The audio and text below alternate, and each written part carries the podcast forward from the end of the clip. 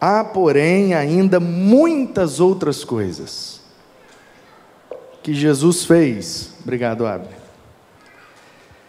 Se todas elas fossem relatadas,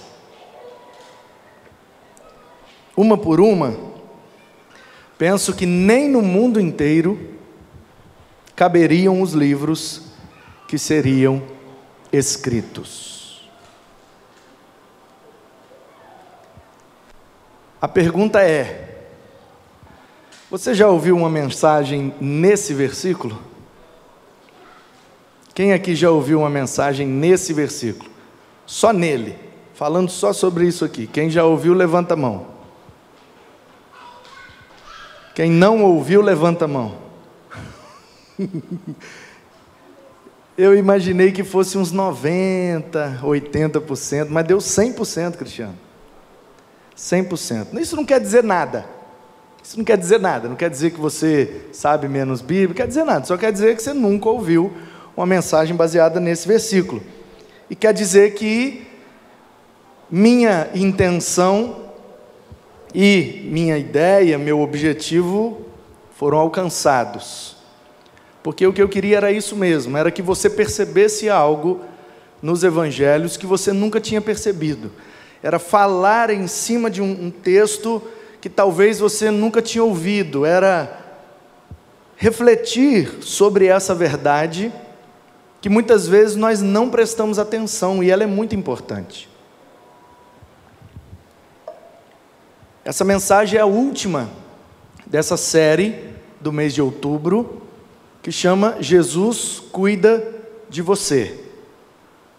Então nós passeamos, começamos pelo Antigo Testamento, percebendo que ele aponta para Cristo, então algumas promessas do cuidado de Deus no Antigo Testamento se cumpriram de fato em Cristo.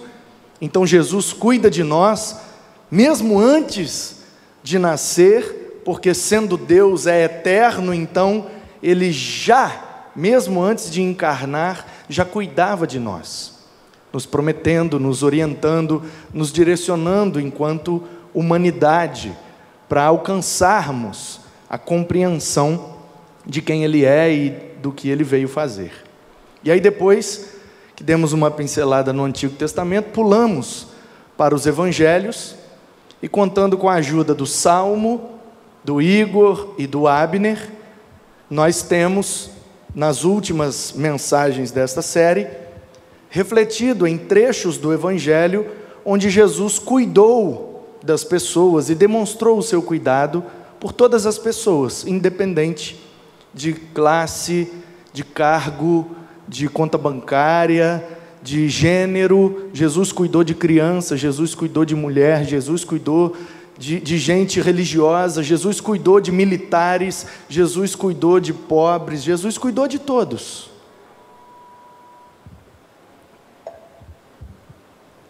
Até mesmo dos fariseus, dos extremamente religiosos que tentaram contra ele, ele também cuidou. Cuidou porque falou-lhes a verdade sem medo, com toda coragem, expunha aquilo que ele veio fazer. Ele cuida de todos nós. E nós passeamos pelos evangelhos e vimos tudo isso. Ele cuidando de toda sorte de gente, de todo tipo, de todo lugar. Ele cuida de pessoas em Jerusalém, ele cuida na Samaria, ele cuida na Galiléia, ele cuida lá em Cafarnaum, na beira do mar da Galiléia, ele cuida também no deserto, Ele cuida, Ele cuida em Betânia, em todos os lugares. E nós vimos no mês de outubro algumas passagens, mas se lermos os quatro evangelhos, veremos que existem muitas passagens em que o cuidado de Jesus é demonstrado pelas pessoas o tempo inteiro. E aí nós extraímos lições preciosas quando olhamos para a maneira como Jesus cuidou de cada uma dessas pessoas, nos colocamos no lugar delas e percebemos o como e quanto Ele cuida também de nós. E aí, no final dos evangelhos, no último versículo, na última frase, diz que se fosse escrever o que Jesus fez, não caberiam em todos os livros do mundo, ou não teria no mundo lugar para guardar tanto livro. É claro que João está usando aqui uma hipérbole, uma figura de linguagem que traz a ideia de um exagero para passar a mensagem de que, olha, Jesus fez muito mais coisas. A gente aqui não está lembrando agora. Porque eu não sei se você sabe, quem é do Instituto Bíblico sabe, quem assiste às aulas do Instituto Bíblico no YouTube sabe, e quem frequenta EBD também sabe, mas talvez, para aqueles que não sabem, os evangelhos foram escritos décadas depois de Jesus morrer. O evangelho de Marcos, os estudiosos concordam que parece que ele foi o primeiro. E ele foi escrito por volta do ano 55 depois de Cristo, tomando por base que Jesus nasceu no ano zero, a gente sabe que existem outras possibilidades, mas aí pra, vai dificultar a conta para quê? Ah, Jesus nasceu mesmo no ano 5, por causa de delay, de lá, lá, lá, e tem teses, e vá, e ok, mas é uma possibilidade. Ah, tem outra que ele nasceu no ano menos 7, por causa disso, por causa daquilo, por causa daquilo. Ah, legal, muito legal, todas essas possibilidades a gente estuda e conhece todas. Mas para ficar fácil aqui para nós, para que, que eu vou começar a fazer conta com menos 5 mais 7, menos 7 mais 5, só para confundir a cabeça de vocês? Se são todas possibilidades, então também é possível que foi no zero. Então vamos fechar no zero que a conta fica mais fácil. Simples assim. Então, se ele nasceu no zero, ele morreu no 33. Se Marcos escreveu por volta de 55, nós estamos falando aí de 20 anos depois. Você cantou aqui várias músicas. E hoje os meninos estavam ganharam até comentários positivos de Dona Jô Mesa Barba, hein? Dona Jô rasgou comentário lá no YouTube para vocês. Vocês estavam demais hoje mesmo. Você também está vendo algumas pessoas que estão aqui hoje, e por conta da pandemia, nem está tão cheio. Temos aqui poucas dezenas de pessoas. Está até legal, para quinta-feira está ficando até bonito. Tem muita gente lá em cima. Então, apesar de não sermos aqui mais do que 40, 50 pessoas, não é muito, mas algumas pessoas. Você cantou algumas músicas. Você está ouvindo uma mensagem que foi baseada em um versículo. Ou seja, não tem muita coisa, não é muito difícil. As três, quatro músicas que nós cantamos, as 40, 50 pessoas que nós vimos, e o versículo que foi pregado. Não é muito difícil. Mas se eu te encontrar daqui a 20 anos e te perguntar, você lembra daquele culto? Que música mesmo que nós cantamos? Quem mesmo que estava naquele culto? Eu lembro que o louvor foi uma bênção. Quem é mesmo que cantou? Eu lembro que o pastor pregou num versículo que ninguém tinha ouvido mensagem naquele versículo. Qual que era mesmo? Fala a verdade, daqui a 20 anos, até para os adolescentes, daqui a 20 anos, vocês vão estar tá pagando boleto, criando filho, vocês não vão lembrar de nada desse culto mais.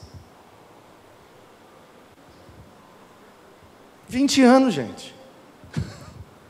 É muita coisa. E isso, o de Marcos, que é o primeiro. Aí depois do Marcos vem o Mateus, por volta ali entre 55 e 60 também. Depois vem o Lucas, por volta de 60 a 65. E o João, que nós acabamos de ler, escreve por volta do ano 90. 60 anos depois que aconteceu as histórias. Ele é um senhor de 90 a 100 anos mais ou menos, porque ele era bem novinho quando foi discípulo de Jesus, irmão do Tiago. Foi junto, mas ele era bem novinho. 60 anos depois, ele está com seus 90, 95 anos. Presta atenção, gente. Um senhor de 90 anos sentar para escrever um livro das histórias que ele viveu há 60 anos atrás. Você acha mesmo que ele vai lembrar de tudo? É isso que o João está dizendo aqui. O que eu consegui lembrar foi isso. Mas tem muita coisa que eu já nem lembro mais.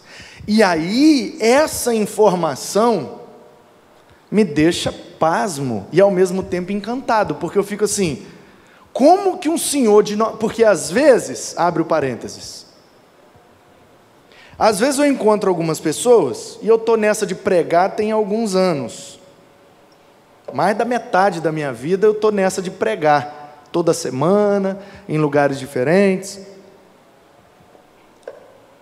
E às vezes eu encontro algumas pessoas que me dizem assim: Ah, pastor, você pregou lá na minha igreja. E eu, você sabe, eu tenho uma memória privilegiada. E aí eu falo: Ah, de qual igreja? Aí ele fala: Lá de tal lugar, São Marcos 2. Aí eu já puxo aqui a ficha. São Marcos 2. É aquela igreja que eu fui num golzinho com terno verde, Manuzinho era bebê, passando mal.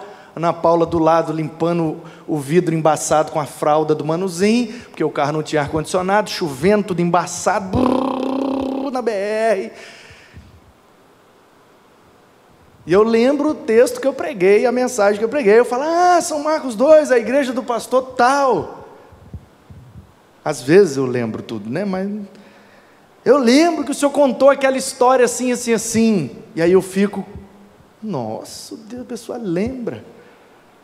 Tem um menino em minha IP, que foi meu aluno na EBD, ele era adolescente, tinha, sei lá, 12, 13 anos. Agora ele já é um homem, uns 30. Toda vez que eu encontro ele, Roberval Júnior, o nome dele, da família Scheidegger, família histórica lá da Igreja Batista em Miaípe. Toda vez que eu encontro o Roberval Júnior, ele fala comigo. E aí, Manuzão, beleza? Como é que tá? Não sei o que e tal. E a videira? E a videira continua verdadeira? Primeira aula que ele assistiu de EBD comigo foi uma aula sobre Jesus é o pé de uva, João 15. E eu desenhei pé de uva, e eu desenhei cacho, e eu fiz uma presepada danada na aula, e o menino nunca mais esqueceu. Anos e anos e anos e anos e anos se passaram, eu encontro ele, ele lembra da tal da videira. E eu fico assim, que legal, né? Lembraram do que eu preguei, lembraram do que eu preguei. Tempo atrás eu completei cinco anos aqui de ministério, e o Abner lembrou do primeiro texto que eu preguei aqui, a, na verdade, agora em novembro está fazendo seis anos. E alguns irmãos lembraram de outras, do, de, lá do início. E a gente fica um pouco lisonjeado. Ó, oh, oh, tá vendo? Lembraram da mensagem. Mas lembrou uma mensagem. Eu dei mais de 200 aulas de EBD para o menino, ele lembrou de uma. Nessa perspectiva, não é mais nada. E aí eu fico olhando um senhor de 90 anos, 80 anos, pelo menos 80. Se ele tinha, sei lá, 15, 20, 17, 12, quando começou a seguir Jesus como discípulo, a gente não sabe qual a idade dele, mas ele tinha, eu julgo, pelo menos aí mais de 12, porque até 12 era criança. Aí depois dos 12, bar mitzvah tal, Talvez até pode ser, mas acho que não. Ele tinha um pouco mais de idade. A Bíblia não fala a idade do, dos discípulos, mas a gente sabe que o João era mais novo. Por quê? Porque ele durou mais tempo. E depois ele ainda escreve três cartas e o Apocalipse. E tudo parece que o Apocalipse, que é o último, foi por volta de 95 depois de Cristo. Então, se ele tinha mais ou menos a idade de Jesus, ou seja, se João nasceu também no ano zero, e ele tinha 30 anos quando começou a seguir Jesus, quando escreveu o Apocalipse, ele tem 95. Mas se ele nasceu um pouco depois e era um pouco mais novo, ele tem 85, 75, mas pelo menos aí 70, 80 anos. É um senhor de idade que viveu perseguido durante muito tempo que não tinha paradeiro, que tinha uma qualidade de vida numa perspectiva melhor, mas numa outra pior do que a nossa, num lugar onde a medicina não era avançada, e o cara está com 70, 80, talvez até 90 anos. E ele diz assim: Olha só, a igreja chegou num ponto agora, no final do primeiro século, que está se esquecendo de quem era Jesus. Entrou umas filosofias gregas, entrou gnosticismo, serentismo, docetismo, e umas ideias meio atravessadas, e o povo está confundindo quem é Jesus e a mensagem que ele veio trazer. Os evangelhos de Mateus, Marcos e Lucas estavam já bem copiados e rodando em todas as igrejas, mas eles têm uma perspectiva muito biográfica e pouco teológica da pessoa de Cristo. Então, João, pastor da igreja de Éfeso, que era naquela ocasião a maior igreja, ele então fala: Ó, eu vou escrever para vocês sobre Jesus. Inspirado por Deus, ele toma a decisão de não escrever o evangelho na perspectiva biográfica ele não quer só contar eventos da vida de Jesus, ele quer estabelecer uma doutrina de quem é Jesus. Portanto, o Evangelho de João ele não é biográfico, ele é cristológico, ele é teológico, ele quer estabelecer as balizas e os parâmetros. Jesus é isso aqui, gente. Não importa o que os gregos falam, não importa o que os romanos pregam, não importa o que os judeus dizem, Cristo é isso aqui, ó. Eu vi, eu vivi, eu sou testemunha disso. Por isso que a frase anterior a que nós lemos é: esse é o discípulo que dá testemunho a respeito destas coisas e que as escreveu, e sabemos que o seu testemunho é verdadeiro. Por quê? Porque ele foi testemunha ocular. O Marcos foi o primeiro, mas o Marcos não viveu as histórias. Ele não era discípulo. O Lucas é o evangelho mais detalhado, mas ele não viveu as histórias. Converteu depois de Paulo, com Paulo. O Mateus viveu, mas o Mateus escreve a judeus, uma linguagem muito judaica, e com a tese de que Jesus é descendente de Davi, portanto é o rei, e merece o respeito dos judeus, pela fé. E aí o João percebe que está faltando um evangelho que complete aquela lacuna, aquele vazio que ficou. Lucas escreve para os gregos, Marco aos, aos romanos, Mateus aos judeus, e aí, e quem escreveu para a igreja? Essa turma que converteu nesses 60 anos de igreja, tem igreja agora pipocando para todo lado, quem vai escrever um evangelho para essa turma saber quem de fato é Jesus? Aí o João fala: Eu vou escrever então. Por isso que o evangelho de João começa diferente de todos os outros. O Mateus e o Lucas começam por conta do objetivo. O Mateus quer provar que ele é descendente de Davi, judeu, então começa pela genealogia.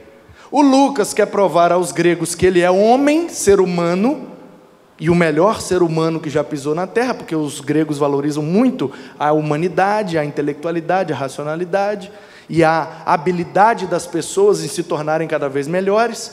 Então, eles começam pela genealogia, um para provar que ele é descendente de Davi e o outro para provar que ele é um ser humano. Ele tem uma árvore genealógica.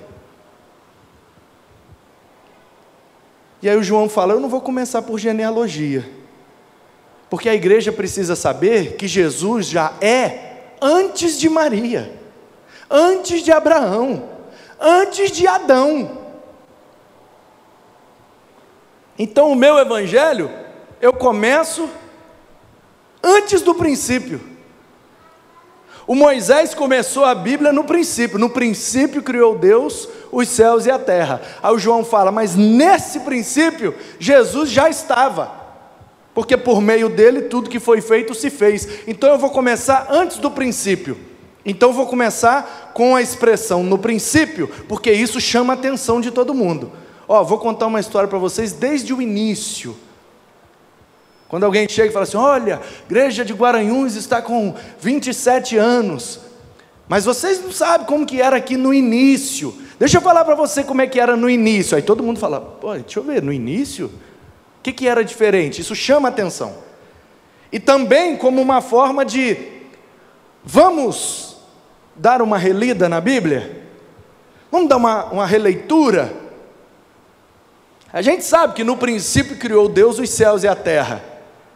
Mas no princípio, quando Deus criou, já existia uma outra realidade, a realidade da Trindade, de um Deus que é pré-existente, divino, eterno. E Jesus já estava lá, pois ele é o filho da Trindade.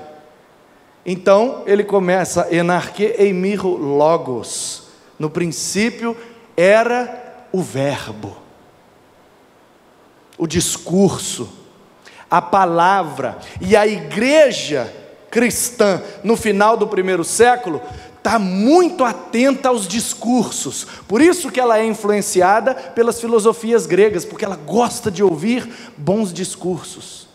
E aí João diz assim, ó, no princípio era o discurso de Deus. Uai, Deus tinha um discurso, Deus tinha uma palavra, Deus tinha um verbo. Sim. E qual que era o discurso de Deus? Aí João diz: o seu filho. Ele estava com Deus e ele era Deus. Vimos a sua glória. Ele é o unigênito e ele habitou entre nós. Armou a sua tenda, tabernaculou em nosso meio e através dele é que nós conhecemos a Deus. Então ele já começa com essa pancada que ninguém ainda tinha ouvido. Ah, então quer dizer que a história de Jesus começa antes de todas as coisas? Sim, antes de todas as coisas, pois ele é pré-existente, ele é eterno, ele é Deus, o Filho unigênito de Deus, que abriu mão da sua glória se esvaziou e veio até nós para nos salvar. E a partir daí, ele, nesses 21 capítulos, vai contando várias histórias que você não vê nos outros três evangelhos. Uma das mensagens da série foi baseada no panorama geral do Evangelho de João, e nós percebemos que tem mais de 30 passagens aqui que não aparecem nos outros conversa com Nicodemos, a mulher samaritana, a história da videira, os sete eu sou, eu sou o pão, eu sou a luz, eu sou, eu sou, eu sou, eu sou, e várias outras. E esta afirmação de João também não existe nos outros três evangelhos, que é a seguinte: olha, gente, eu estou velho, cheio de cabelo branco ou sem cabelo nenhum. Não sei se o João era careca, vai saber, né? Então, deixa eu dizer para vocês quem é Jesus, não na perspectiva de sua vida, mas na perspectiva do seu significado. O que é que ele veio de fato fazer?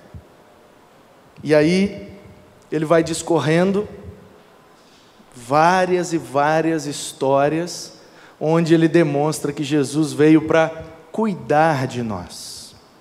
E aí no final ele diz assim: depois de contar várias histórias, e várias histórias que nem tem nos outros três evangelhos, cerca de 70 a 80% do evangelho de João não tem nos outros três, é só de João.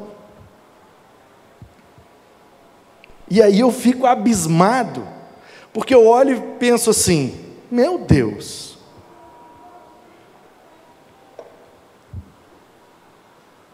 dez, quinze anos depois, eu encontro com um menino. O menino diz que lembra de uma aula que eu dei para ele. Eu fico todo feliz. Imagina Jesus, que o João já tinha mais de 60 anos que tinha vivido aquelas histórias e lembrava de dezenas delas. E no final ele diz assim: ó, oh, gente, isso aqui é só um pouquinho que eu lembrei, porque se eu lembrasse de tudo mesmo, não tem pergaminho no mundo que dá conta para escrever. E aí qual é a mensagem que o João quer passar com esse final do seu evangelho? Ele quer dizer exatamente o seguinte: eu não lembrei de tudo, mas não será preciso lembrar de tudo. Basta que você creia que aquele que fez essas coisas que eu lembrei também é poderoso para fazer o que quer que você precise. E aí eu fico olhando para as páginas dos evangelhos e não vejo, por exemplo, Jesus cuidando de pessoas que foram vítimas de racismo.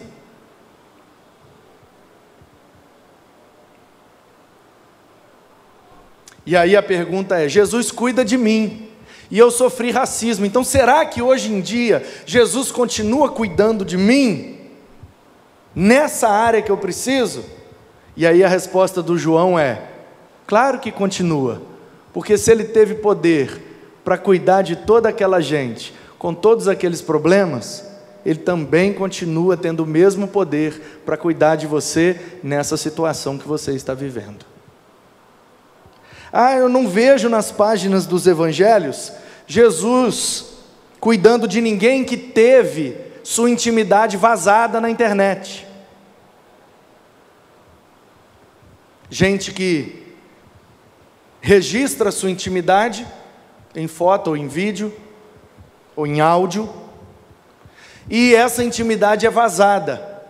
E as pessoas, por pura crueldade, vão compartilhando, compartilhando, e isso já levou pessoas ao suicídio.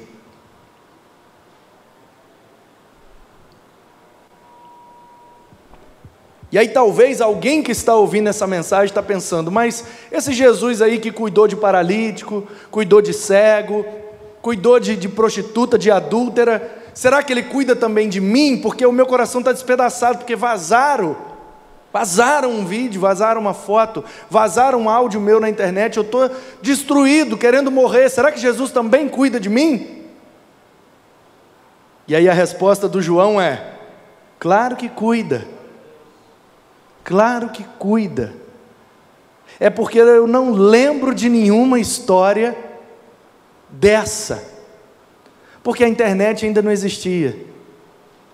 Mas se Jesus tivesse encontrado alguém que foi vítima de racismo, que foi vítima de exposição na internet, que foi vítima de uma injustiça, que foi vítima, seja lá do que for, certamente que João teria registrado que ele cuidou. Então, meu querido, se fosse registrar tudo o que ele fez, não tem livro que dá conta. O que é que o João está querendo dizer com essa hipérbole? Não importa qual é a sua necessidade, Jesus continua querendo cuidar de você. Não importa o que é que te trouxe aqui nessa noite, se você veio por curiosidade, se você veio por necessidade, se você veio com um desejo, com um anseio, com uma pergunta na mente, a resposta é: Jesus quer cuidar de você. Deixe Ele cuidar. Entregue sua vida nas mãos dele. E confie que ele sabe cuidar de nós melhor do que ninguém. Porque se ele cuidou de religiosos, cuidou de prostitutas, cuidou de ladrões. Ou você se esqueceu da mensagem de quinta-feira passada? Que Penha e Ludmila escolheram. Senhor, lembra-te de mim quando vieres no teu reino. Era um ladrão naquela cruz, um bandido, condenado à pena de morte, deve ter feito um crime terrível. E Jesus vira para ele e diz: Hoje mesmo estarás comigo no paraíso. Pegaram uma mulher em adultério. Está percebendo, querido? Não existia internet, não existia exposição. Ninguém vazou o vídeo da mulher adúltera, mas levaram ela diante dos religiosos. No templo, todo mundo lá que conhecia a lei de Moisés de trás para frente, jogam a mulher lá no chão e todo mundo aponta: adúltera, quer mais exposição do que isso? E onde é que está o homem que estava cometendo tal adultério? Só levaram a mulher. Percebe que aí está embutido o conceito de preconceito, de injustiça, de desequilíbrio, crueldade, porque pecado é pecado, gente. Pecado é pecado, com internet, sem internet, com tecnologia, sem tecnologia. Que a verdade mesmo é que só mudou a tecnologia, mas o ser humano continua pecador. De Gênesis 3 para frente, não mudou nada no nosso coração, mudou a tecnologia. Antes pegavam a mulher e levavam ela ao templo, agora vaza no WhatsApp, mas o constrangimento é o mesmo.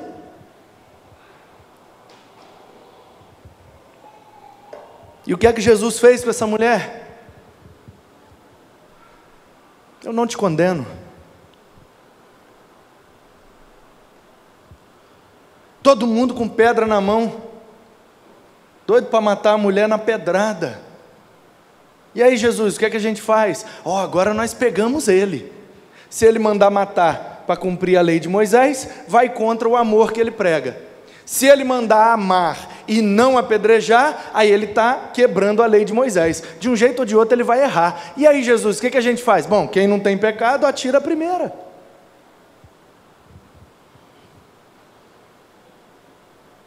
Botaram ele numa sinuca e ele saiu da sinuca matando a bola para ganhar o jogo. Ficou todo mundo com a pedra na mão, o queixo caído, e ele vai na menina e cuida dela. Vai, minha filha. Onde estão os teus acusadores? Senhor, eles foram embora. Então, eu também não te acuso. Vai e não peques mais.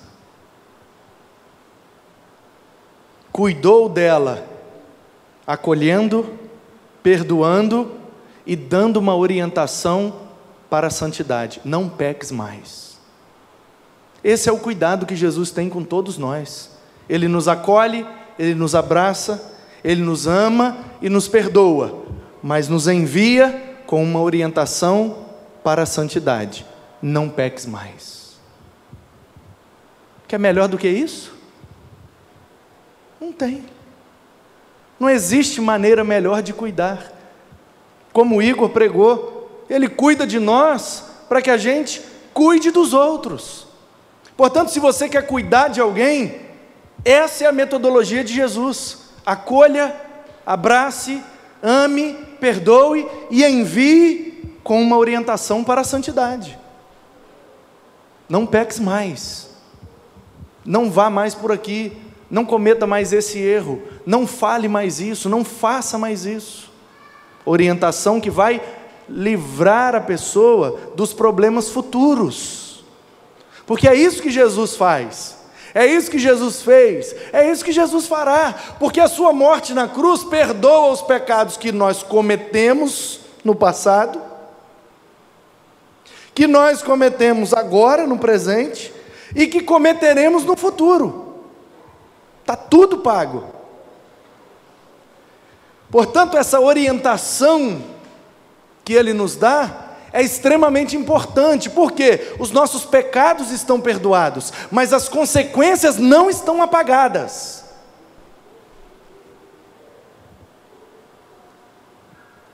Davi não foi para a guerra. Na beira da varanda do palácio, viu a menina tomando banho lá no quintal dela. Quem é essa moça lá? Ah, é Batseba, a esposa do Urias, soldado do seu exército.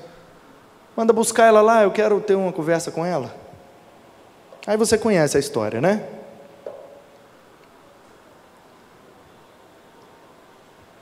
Davi pega a mulher do cara, a mulher engravida, ele tenta dar um jeitinho, manda matar o cara na guerra, manda matar, entre aspas, mas ele pediu o comandante para botar o cara na primeira fileira. Quando o inimigo veio, o cara tomou a primeira facada, espadada, sei lá do que, que ele morreu. Mandou botar o cara na frente. O pau quebrou, o cara morreu. Aí o Davi, ó oh, como esse rei é bonzinho. Olha como esse rei é maravilhoso.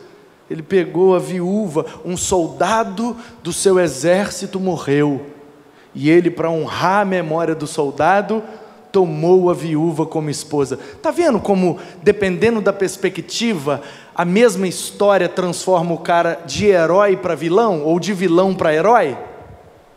Depende da perspectiva que você olha. Deus está olhando e dizendo assim: já não bastasse cometer o adultério, agora ainda comete assassinato? É, Davi, não vai ter jeito, hein? Eu até te perdoo. Mas as consequências não dá para tirar. Por quê? Porque eu não posso quebrar a minha lei. E existe uma lei no universo que é a lei da semeadura. O que você planta, você colhe. Tem como plantar goiaba e colher melancia. Quem planta goiaba, colhe goiaba. Então, da visão. Não, não o que fez aniversário anteontem, né? Porque esse daí é top, esse aí é fera. Mas o da visão lá de Israel mandou mal. Ele é o homem segundo o coração de Deus? Sim, Deus escolheu ele.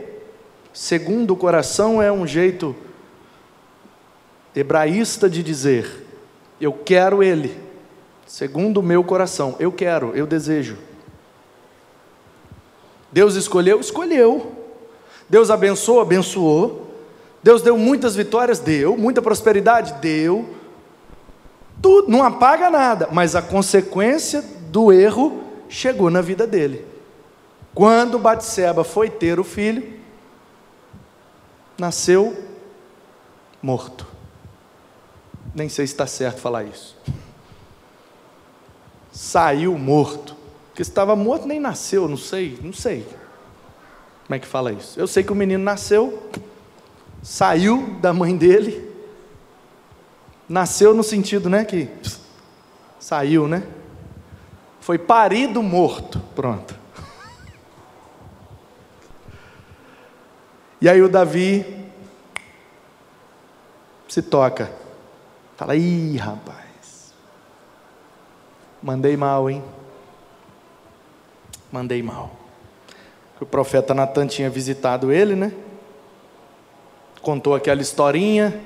Fazendeiro tinha um monte de ovelha, o outro só tinha ovelhinha, papapá, bebê, foi o que você fez com Urias. Aí ele. Pss, aí ele, Deus, Deus, tem misericórdia de mim, não, não deixa me acontecer, eu estou arrependido, eu estou arrependido, eu estou arrependido. O menino morreu.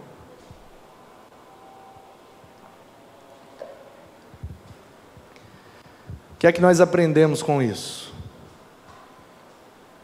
Que Jesus nos acolhe, que Jesus nos ama, Jesus nos perdoa, Jesus nos envia com essa orientação: não peques mais. Por quê? Porque Ele sabe que nós somos seres humanos E enquanto vivermos nesse corpo de natureza pecaminosa, enquanto não estivermos num corpo ressurreto e glorificado, onde o pecado não mais domina, enquanto estivermos ainda aqui, nós fizemos coisas erradas, nós fazemos coisas erradas e nós faremos coisas erradas. E as coisas erradas que fazemos trazem consequências ruins para as nossas vidas. Então, por que é que Jesus nos dá um estilo de vida, um novo jeito de viver, para evitar as consequências ruins em nossas vidas? Ah, mas ele já me perdoou, eu vou para o céu. Tudo bem, você vai para o céu.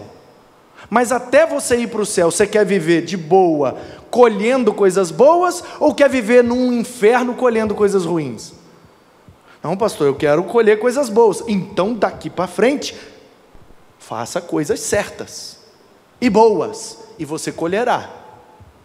Percebeu a importância da santidade na vida do crente? Não é para abrir a porta do céu. A gente não é salvo pelo que faz, a gente é salvo pelo que Jesus fez. A gente anda correto, a gente quer viver sem pecar, a gente quer andar na linha, na orientação de Jesus, porque a gente quer colher coisas boas, evitar problemas, porque viver já é por si só um grande sofrimento. Tem que trabalhar, tem que pagar conta, tem que cuidar de filho, aí você está no trânsito, você não fez nada de errado, você está parado, o sinal está vermelho, você está parado.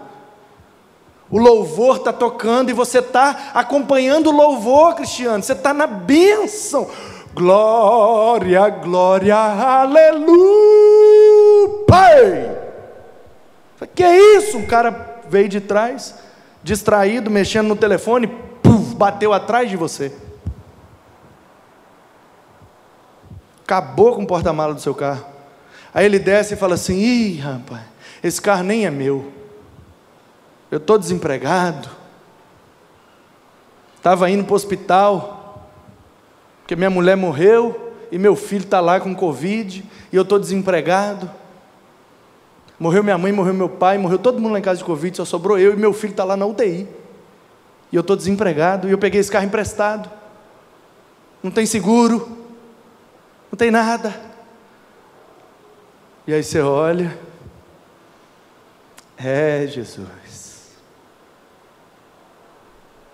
Percebe? Não fiz nada. Não fiz nada. E aconteceu um problema. Por quê? Porque este mundo jaz no maligno. Viver aqui significa enfrentar problemas, dores, crueldades, injustiças. Por si só já é tenso.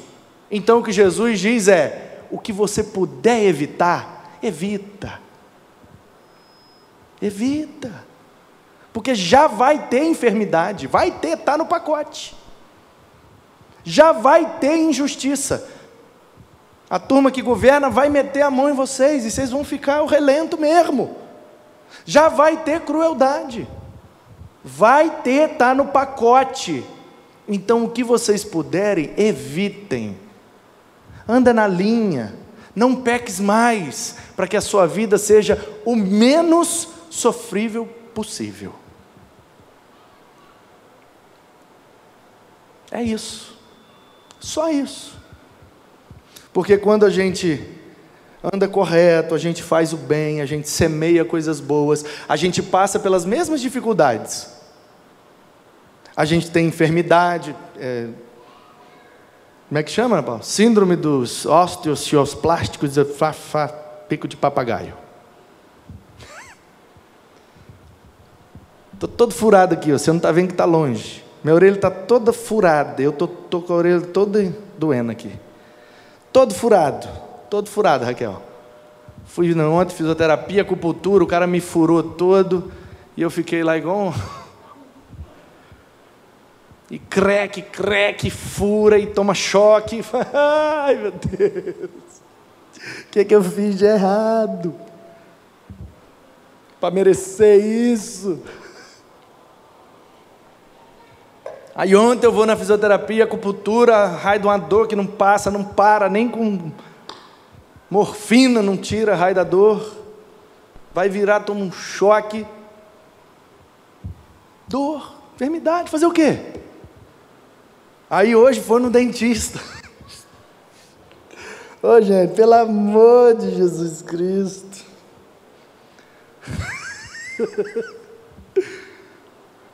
Seis horas da manhã eu parti. Oito horas da manhã começou o concílio do menino lá na serra. O concílio terminou meio-dia e meio. Aí eu tomei-lhe um cafezão da manhã que eu falei, não vai dar tempo de almoçar.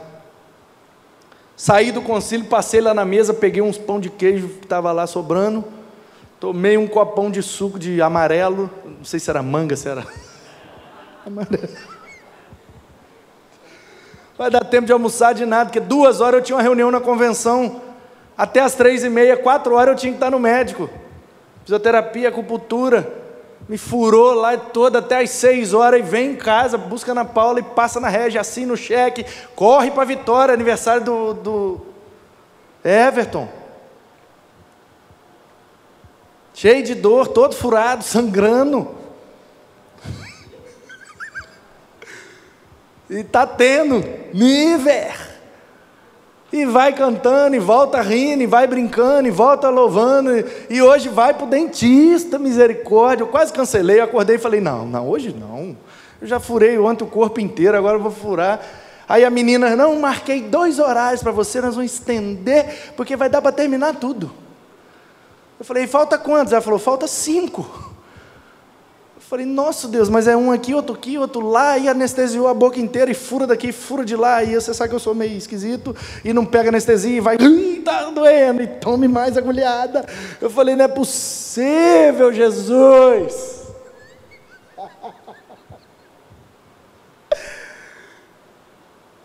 Como é que a gente consegue rir numa situação dessa? Um monte de gente na situação que eu estava não sai nem de casa quer nem ver ninguém. Fim embaixo da coberta, liga a televisão e fica lá emburrado, chorando, ó oh, vida, ó oh, céus, ó oh, azar, dá tudo errado para mim. Por que é que a gente passa pelas mesmas dores, pelas mesmas injustiças, pelas mesmas crueldades, pelas mesmas enfermidades e consegue sorrir e louvar? Porque nós cremos num Deus que cuida de nós. E quando a gente está fazendo certo, andando no caminho dele, obedecendo a ele, a gente sabe que as coisas ruins que nos alcançam não é fruto da nossa semeadura, é fruto da injustiça deste mundo que jaz no maligno. Então eu vou sorrir, porque daqui a pouco eu colho alguma coisa boa, porque é isso que eu tenho plantado. E aí a gente sorri, e a gente trabalha, e a gente vive de maneira leve, apesar das dores, apesar das crueldades, apesar da injustiça, apesar da enfermidade, apesar de qualquer coisa. Por quê? Porque o Jesus que cuidou de tanta gente, que era muito pior do que eu, como é que ele não vai cuidar de mim?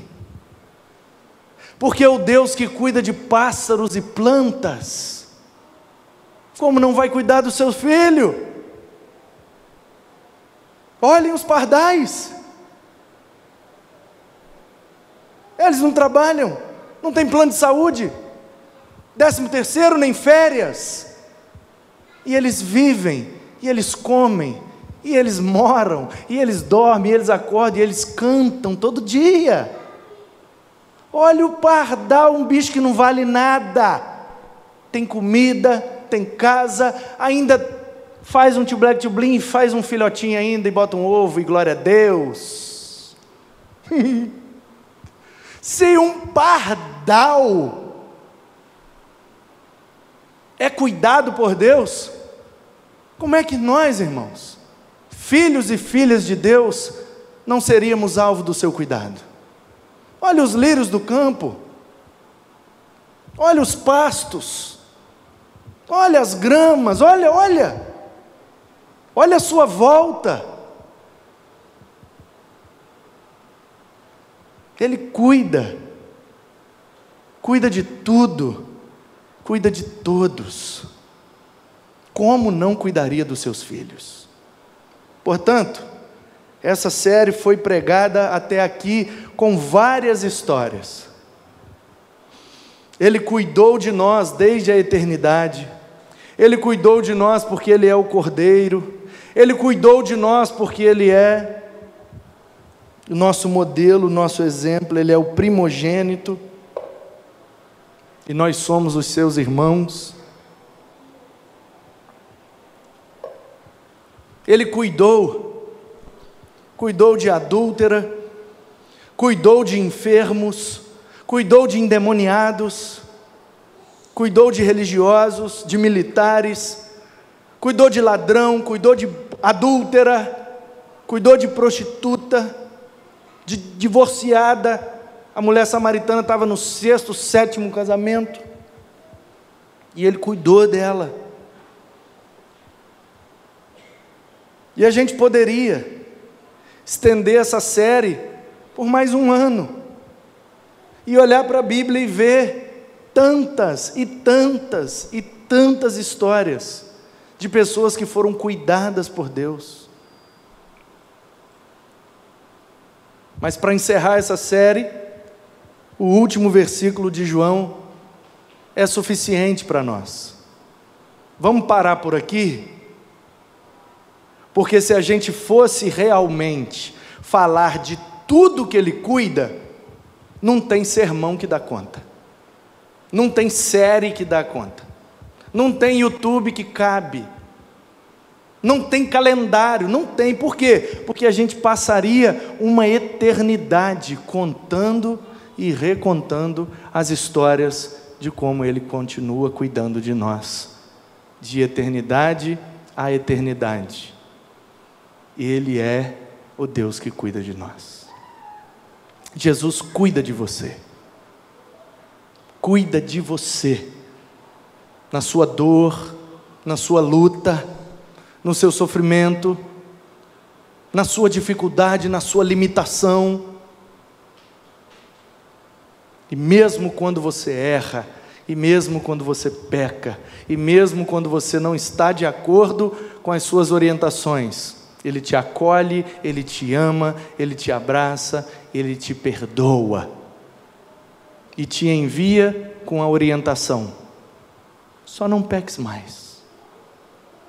Não que eu não possa te perdoar, mas para que você pare de sofrer por conta desse problema. Só isso. Ele só quer o nosso bem. Ele só quer que vivemos de maneira abundante, porque ele veio para nos dar vida e vida em abundância. Por isso é que ele traz essas orientações para que a nossa vida tenha mais qualidade. Eu só queria que você saísse daqui hoje acreditando nesta verdade. Ele cuida de você. Ele continuará cuidando de você. E se você crê nele, por toda a eternidade, viverá debaixo dos seus cuidados. Que ele te abençoe, que ele te guarde e que Ele possa, em nossas vidas, demonstrar muitas e muitas maneiras de cuidar de nós, mesmo que não estejam escritas, Ele continuará cuidando, porque nem todo livro do mundo daria conta de registrar todas as vezes, ocasiões e circunstâncias que Ele cuidou de nós.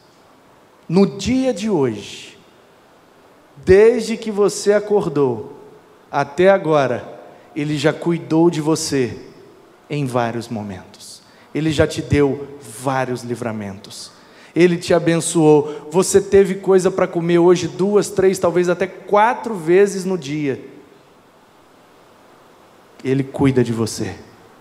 Que você possa reagir a esse cuidado, crendo nele e entregando sua vida, para que Ele cuide de você porque Ele sabe o que é melhor. Que assim seja, para a glória dele, em nome de Jesus. Amém.